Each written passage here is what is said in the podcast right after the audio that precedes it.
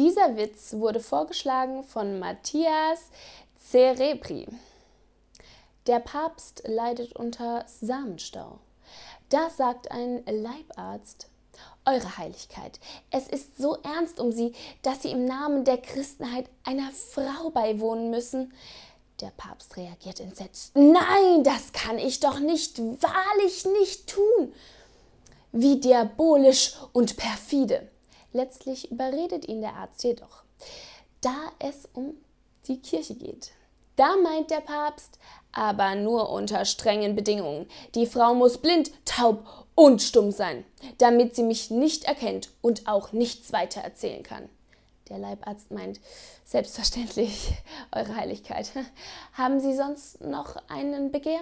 Da läuft das Gesicht des Vaters rot an und er spricht verschmitzt. Ja, und solche riesigen göttlichen Brüste soll sie haben.